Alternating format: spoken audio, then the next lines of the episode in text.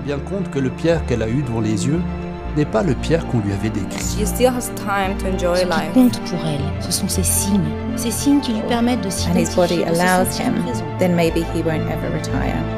Lives Human Library Stories of researchers unveiling examples of vulnerability throughout the life course. Simon and Maxim by Rocío Palomeque. Rocío Palomeque is a social sciences researcher at the University of Lausanne. She will now tell us the story of Simone and Maxime and how divorce can disrupt workers' career path and retirement options. Divorce, especially in later life, affects pension and retirement income and can lead workers to lose control over their retirement options.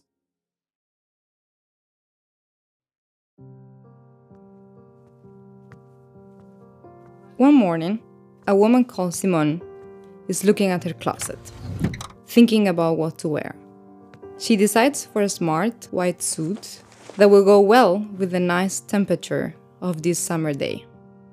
After getting dressed, she chooses some gold earrings and the Cartier bracelet her husband gave her for their last anniversary.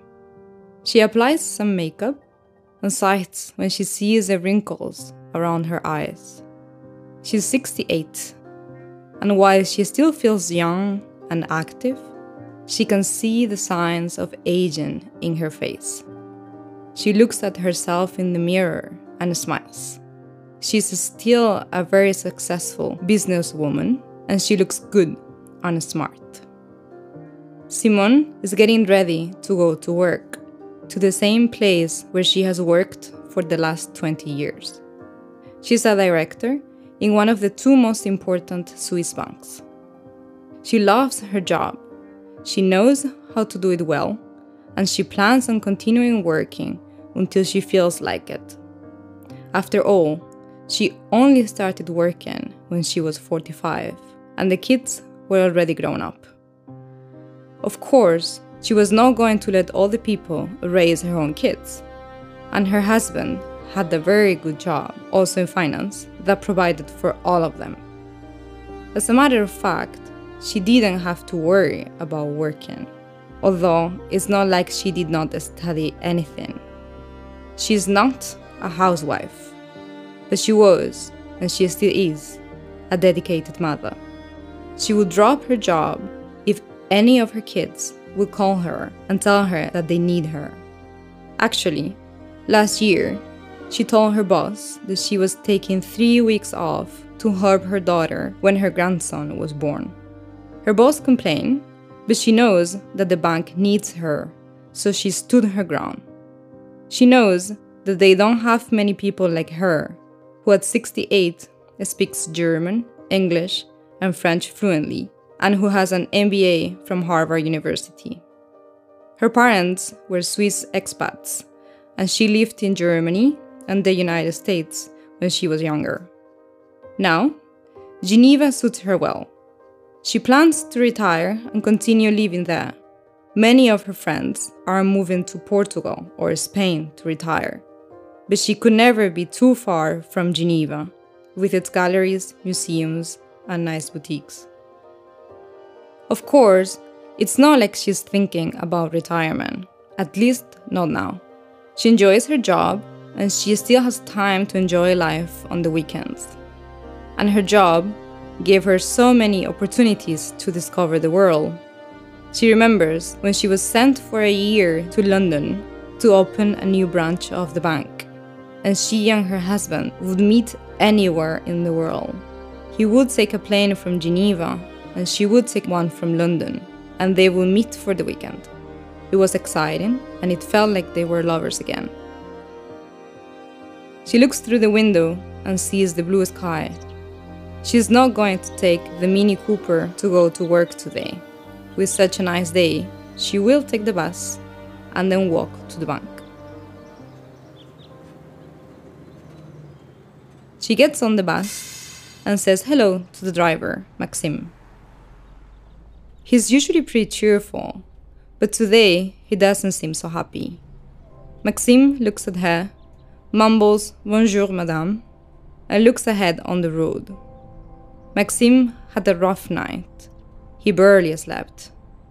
The divorce papers finally arrived, and he had to face the fact that he has actually lost his wife. All the years that he has spent working as a bus driver, driving at night and sleeping in the morning, being so tired during the weekends to do anything with her and with the kids, have finally caught up with him. He sighs and feels that life has been unfair for him he worked because he had to. At the beginning, he didn't want to work full time, but then Cynthia got pregnant with the twins and he needed to provide for his family. He didn't want Cynthia to work because the twins needed so much attention and the nursery was so expensive that any money Cynthia was making was just lost in the nursery fees. So they both decided that she was staying at home with the kids. It was not only his idea. However, it's true that she did not work for almost a decade and she was feeling sad and isolated. And there is the whole financial aspect. He couldn't reduce his working hours because even though they are living in France, the town next to the border with Switzerland is almost as expensive as Switzerland, and they needed a bigger house once the twins arrived. Of course, Cynthia is asking for half his pension, and he knows she's right. All the time that she was taking care of the twins, he was working, but he didn't think that they were going to divorce. It's true that they had problems, but any marriage has them, right? They loved each other. The times when the twins were young were tough, but they were so rewarding. He wishes he would have spent more time with them when they were young, but he had the worst bus lines at the time. He was always working at night, and then he had insomnia and some digestive problems for eating always at different times.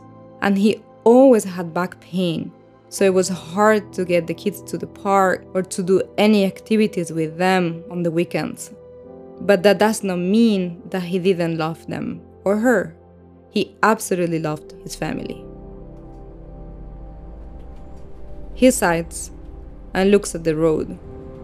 Now that he needs to share his pension with Cynthia, he will never be able to retire at 60 as he was hoping. He calculates that he will need to work at least until 67. That is, if he manages to stay in employment. Last month, when he went to the doctor, she told him that his cholesterol was a bit high, which is not accepted in the company. He's not going to disclose that information to his line manager, of course, but he is worried that they will find out somehow he looks in front of him to the busy streets of Geneva. He sees Simone get off the bus and walk to the bank. He was not as nice as usual with her, but today is really not a good day.